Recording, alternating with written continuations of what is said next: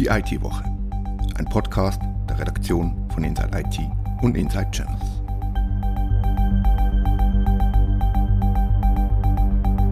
Willkommen zu Die IT-Woche. Die Redaktion von Inside IT hat einen neuen Chef. Kaum hat Reto Vogt seinen Laptop ausgepackt, ist er zu mir ins Podcast-Studio gekommen. Ich habe ihn gefragt, wer bist du? Die Affäre um den erfolgreichen Ransomware-Angriff auf die Wattländer Gemeinde Roll nimmt kein Ende. Roll sei erster Anfang, verkünden die Cyberkriminellen. In der Tat. Ebenfalls um eine Affäre geht es in unserem letzten Beitrag, nämlich um E-Voting in der Schweiz. Die Post, die sich in der Vergangenheit beim Thema E-Voting nicht gerade mit Ruhm bekleckert hat, nimmt einen neuen Anlauf. Wird E-Voting jetzt vertrauenswürdiger? Mein Name ist Christoph Hugenschmidt. Redaktionsschluss für diese Ausgabe war Donnerstag, der 2.9.2021 um 18 Uhr.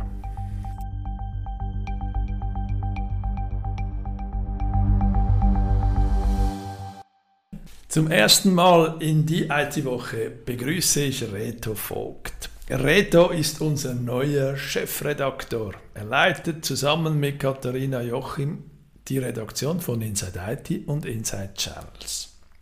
Reto, willkommen bei mir in unserem kleinen Podcast-Studio. Du bist nun seit eineinhalb Tagen bei uns. Sag mir mal, wer bist du, Reto?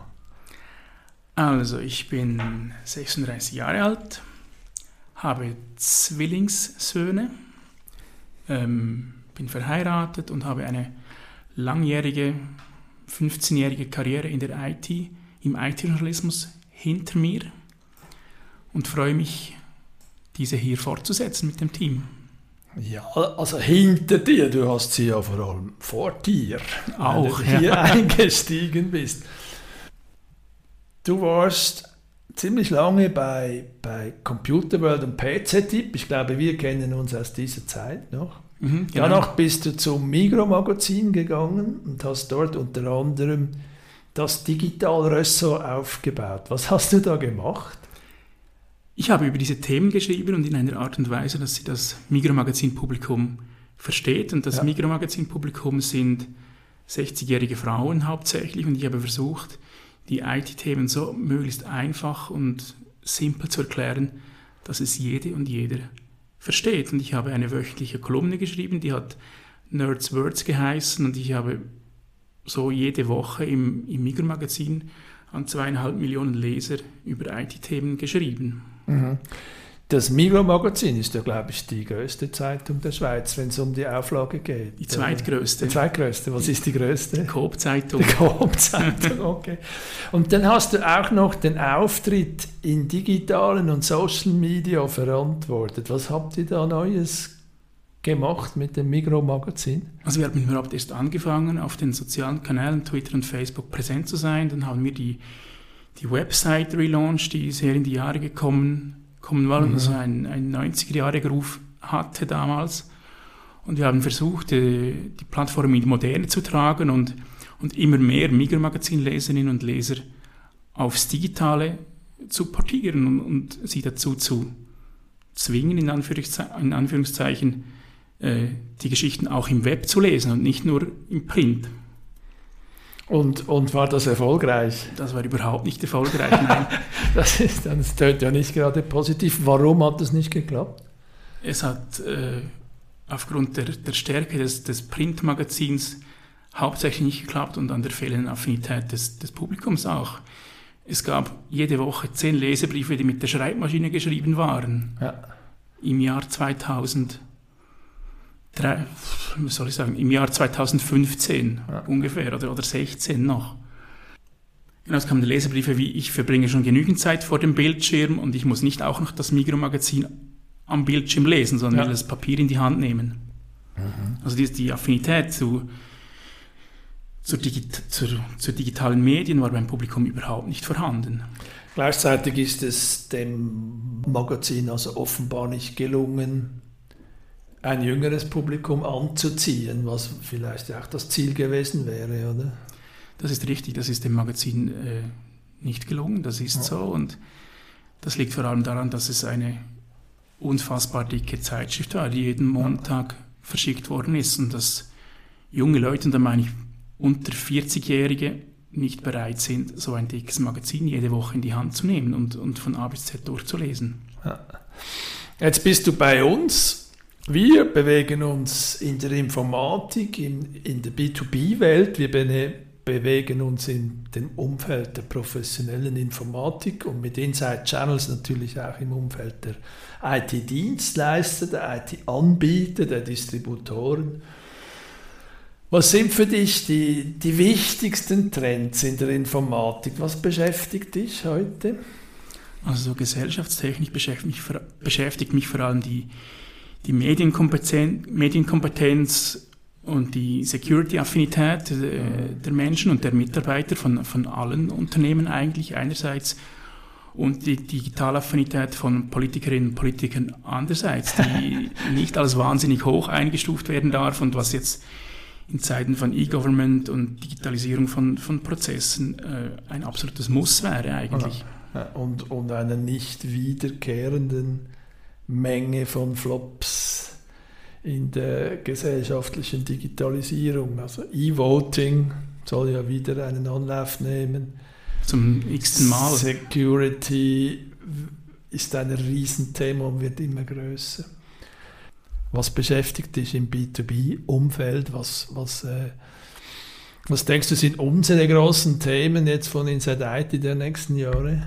Also einerseits ist die Digitalisierung noch nicht so weit fortgeschritten, wie sie es sein sollte in, in ja. vielen Betrieben und andererseits ist das, äh, das KI-Thema und das Security-Thema Security allgegenwärtig. Man sieht, dass es immer wieder Hackerangriffe, heute wieder die, eine Firma, die, die attackiert wurde in, in der Westschweiz, in der Gemeinde Roll. Es passiert fast jeden Tag irgendetwas und die Unternehmen sind nicht bereit für diese Art Angriffe, um diese abzuwehren und, und auch sie wissen auch nicht, was tun, wenn sie betroffen sind. Reto, ich wünsche dir einen ganz, ganz guten Start. Ich denke, du hast eine geniale Crew, die dir helfen wird, vom Mikromagazin zurück in die Businesswelt zu kommen genau. und äh, hier Fuß zu fassen. Ich freue mich darauf und wenn Sie, liebe Hörerinnen und Hörer, eine Geschichte für uns haben, melden Sie sich, rufen Sie uns an, rufen Sie mich an, schreiben Sie mir. Ich habe ein offenes Ohr und eine offene Inbox und bin gerne bereit, mich mit Ihnen auszutauschen.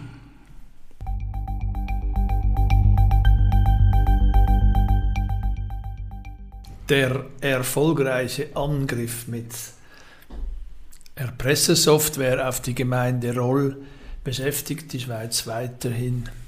Philipp Anz hat die Story verfolgt. Philipp, was gibt es Neues? Die neueste Entwicklung ist, dass ähm, Journalisten von RTS, also des Westschweizer Fernsehens, offenbar in Kontakt mit diesen Hackern getreten sind über Secure Messaging und äh, mit denen ein kurzes Gespräch geführt haben. Äh, die Hacker nennen sich Vice Society, diese Bande oder Gruppe, und äh, die bekennen sich zum Angriff und haben nun auch angekündigt und gedroht, dass sie weitere Schweizer Gemeinden, Bildungsinstitute und Gesundheitseinrichtungen ins Visier nehmen wollen. Seit dem Angriff auf Roll wurden, glaube ich, auch schon andere Organisationen, aber nicht in der Schweiz, von denen erfolgreich angegriffen. Wenn man nach Veröffentlichungen im Dark Web und von Security-Seiten geht, äh, wurden weitere Einrichtungen angegriffen außerhalb der Schweiz, als neuestes ein Spital in Arles in Frankreich. Jetzt die, diese Angreifer haben bekanntlich wirklich sensible Daten, so die Bewertung von Mitarbeitenden der Gemeinde, AHV-Nummern, Kreditkartennummern gestohlen und im Darknet veröffentlicht. Jetzt, ich will das nicht verharmlosen, aber Angriffe mit Ransomware waren in der Vergangenheit immer wieder, auch in der Schweiz und auch gegen sehr erfolgreiche Firmen, waren erfolgreich. Aber wirklich unverzeihlich scheint mir die Art und Weise zu sein, wie Roll, wie die Behörden in Roll die Sache kommuniziert haben. Das ist so, du hast gesagt, es ist nichts Neues, auch diese Art des Vorgehens. Man verschlüsselt zuerst Daten, dann stiehlt man Daten und droht mit dieser Veröffentlichung. Das kennt man eigentlich, diese sogenannte doppelte Erpressung. Unternehmen reagieren dann auch darauf. Wir haben es nun aber mit einer Gemeinde zu tun. Da sind ungefähr 5000 Einwohnerinnen und Einwohner von Roll betroffen mit diesen Daten. Und ein bisschen das Unverzeihliche ist, dass die Gemeinde äh, nicht informiert hat, weder öffentlich noch diese Betroffenen, bis eigentlich Medien auf diesen Hack, diesen äh, Angriff aufmerksam gemacht haben. Mhm. Also diese Kriminellen haben eine Kreditkartennummer geklaut und dann ließ man die, die Opfer, ich glaube, zwei Monate lang. Noch ein bisschen länger. Noch also, länger. Wenn man den Zeit, den, äh, diese Timeline anschaut, der Angriff fand äh, in der Nacht vom 29. auf den 30. Mai dieses Jahres statt. Äh, Roll hat dann Security-Experten eingeschaltet, auch das NSCS des Bundes. Ähm, die wurden dann, Roll wurde darauf aufmerksam gemacht am 24. Juni, dass man diese Daten gefunden hat im Darknet, dass die veröffentlicht wurden. Dann ist wieder eigentlich nichts passiert bis dann äh, Medien am 20. August äh, den Angriff öffentlich gemacht haben und so ein wirklich ausführliches Kommuniqué der Gemeinde kam dann am 25. August, also das sind dann fast drei Monate nach diesem Angriff. Ich denke, für die Gemeindebehörde wird es sehr wahrscheinlich bei den nächsten Wahlen ziemlich schwierig werden, möglicherweise. Jetzt sind diese Daten also im Darknet ich persönlich, ich muss gestehen, ich habe das noch nie versucht, dort reinzukommen. Ist es schwierig, an diese Daten ranzukommen?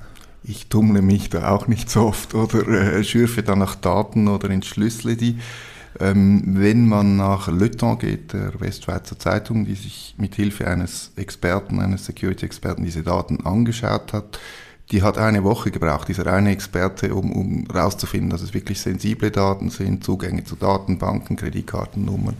Wenn ein einzelner Experte eine Woche braucht, um das aufzuschlüsseln, wieso hatten die Gemeinde mit ihren Experten, die sie hinzugezogen haben, das vorher nicht bewegt? Diese Frage sollte man sich doch stellen und das zeigt wirklich ein von Nachlässigkeit bei Vorgehen bei diesem Angriff und das könnte Konsequenzen haben, wie du sagst. Ja.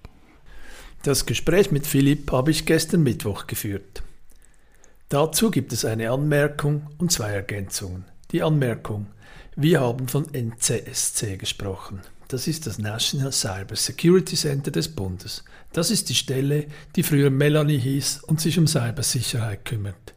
Sie ist übrigens nicht für die Kommunikation von Angriffen auf einzelne Organisationen oder Firmen verantwortlich. Die missglückte Kommunikation in Sachen Roll ist nicht Schuld des NCSC. Die Ransomware-Story ist seit gestern weitergegangen. Die Zeitung Le Temps hat gestern Abend berichtet, dass Roll kurz vor dem Angriff gewarnt worden sei. Und zwar ging eine E-Mail des Backup-Herstellers Veeam mit einer Warnung an eine Mail-Adresse der Gemeinde. Zwei Tage vor dem Angriff. Die Mails wurden automatisch an den IT-Dienstleister Officer weitergeleitet. Die beiden Empfänger bei Officer waren aber out of office. Und heute ging es weiter mit den schlechten Nachrichten bezüglich Ransomware. Im August ist das Industrie Industrieunternehmen Rieter erfolgreich mit der Pressesoftware angegriffen worden.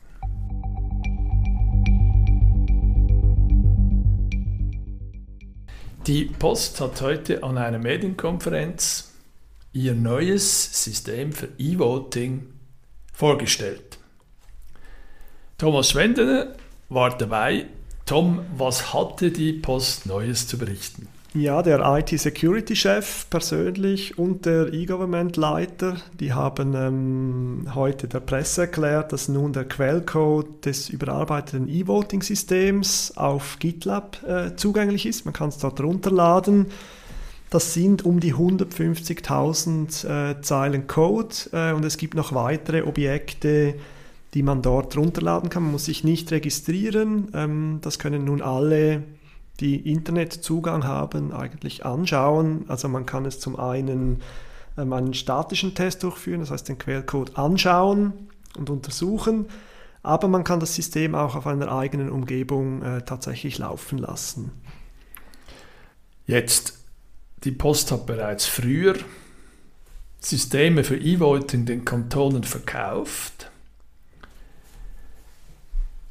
Und jetzt dieser Neustart, dieser regelrechte Neustart. Warum ist dieser Neustart nötig geworden? Ja, das System, das, bis, äh, das zuvor eingesetzt wurde, das hat nur äh, individuelle Verifizierbarkeit äh, umfasst. Ähm, die Post wollte dann umsteigen auf universelle Verifizierbarkeit und hat so ein System auch entwickelt und hat es dann zum öffentlichen Test auch ähm, zur Verfügung gestellt. Dort wurden dann kritische Sicherheitslücken entdeckt. Worauf man die Notbremse gezogen hat. Genau, ja, genau. Und jetzt kommt also dieser Neustart. Was ich in deinem Artikel interessant finde, ist, dass die, die Post bereits jetzt ziemlich viel Geld den Leuten bezahlt hat, die die Sicherheitslücken gefunden haben. Ja, also seit Anfang 2021 können äh, internationale Experten ähm, Objekte bereits untersuchen. Es sind auch 39 Meldungen eingegangen bereits. Mhm. Eine davon hat die Post dann als wichtig klassifiziert. Insgesamt hat sie bislang 53.000 Franken ausgezahlt an diese externen ähm, Pentester, sage ich mal. Ähm, sie hat jetzt aber ähm, für kritische, äh, für ethische Hacker hat sie ähm, bis zu 250.000 Franken in Aussicht gestellt, wenn sie kritische Lücken in diesem System entdecken würden. Und wenn diese Tests erfolgreich gelaufen sind oder die Lücken gestopft worden sind, die man in Zukunft noch findet, dann soll E-Voting wieder möglich werden. Ab wann kann man wieder elektronisch wählen in der Schweiz oder abstimmen? Also die, äh, die Post rechnet damit, dass sie das neue System bereits 2022 ähm, den Kantonen zur Verfügung stellen kann. Man muss dazu noch etwas Wichtiges ergänzen, denke ich, und zwar diese ähm, universelle Verifizierbarkeit, das war etwas, was beim Penetrationstest des Systems eben äh, ausgekommen ist, dass das nicht funktioniert bzw. beeinträchtigt ist. Jetzt verspricht die Post, dass man das könne. Universelle Verifizierbarkeit bedeutet, dass die Behörden ähm, analysieren können oder verstehen können, ob ein Urnengang manipuliert wurde, ohne allerdings das Stimmrechtsgeheimnis zu verletzen. Das ist ein bisschen halt das tricky Ding daran, mhm. ähm, also dass man das von außen erkennen muss. Das System, das bislang im, im Einsatz war, das konnte eben nur das auf individueller Ebene, also jemand, der abgestimmt hat, konnte verifizieren lassen, ob seine Stimme auch abgegeben worden war. Jetzt das frühere System das, der Post, das hat sie ja eingekauft in, in Spanien, in Barcelona sitzt die Firma. Das neue System, ist das jetzt eine Eigenentwicklung oder ist das auch eingekauft? Also es gibt verschiedene, ähm, es gibt verschiedene Teile dieses Systems. Das ist nicht etwas ganz Neues. Sie mhm. haben ja tatsächlich, also die Post hat mit, das haben Sie heute gesagt, mit etwa 50 bis 60 Leuten jetzt nicht ausschließlich am E-Voting-System gearbeitet haben, aber auch ähm, haben sie das altes oder das System, das universelle Verifizierbarkeit garantieren soll, das eben teilweise eingekauft worden ist ähm, von dieser spanischen Firma das haben sie weiterentwickelt. Also sie haben zum Beispiel auch, das hat dann der Security-Chef betont, der Code soll nun sehr viel leichter lesbar sein oder eben die universelle Verifizierbarkeit soll besser funktionieren. Und es gibt noch ein paar weitere Verbesserungen, die zum Beispiel auch Dokumentation oder Auditierbarkeit betreffen. Und jetzt, was war dein persönlicher Eindruck? Äh, ist das jetzt vertrauenswürdig? Kannst du das beurteilen? Kann das irgendjemand beurteilen? Was war dein Eindruck? Also beurteilen werden das die, die Pentester oder die Teilnehmer des Bug Bounty Programmes. Die werden ja. dann schauen, ob das tatsächlich, äh, ob das auch funktioniert. Ähm, davon wird natürlich auch abhängen, ob dann äh, dieser doch äh, sportliche Zeitplan der Post bis 2022 eingehalten werden kann. Dort spielt dann natürlich auch der Gesetzgebungsprozess eine Rolle. Da wurde ja kürzlich das Vernehmlassungsverfahren abgeschlossen. Und einige Security-Experten, die hatten sich dann doch ähm, kritisch geäußert, weil sie fanden, die, die Maßnahmen, die im neuen Gesetz vorgesehen sind, ähm, die seien zu technisch und seien auch zu wenig weitgehend. Also hängt es Die Sicherheit der Schweizer E-Voting-Lösung hängt also nicht nur davon ab, wie gut die Lösung selbst ist, sondern auch, wie gut die entsprechenden Gesetze sind, sagt Tom Schwendener. Das war die IT-Woche, ein Podcast der Redaktion von Inside IT und Inside Channels. Ich bedanke mich fürs Zuhören.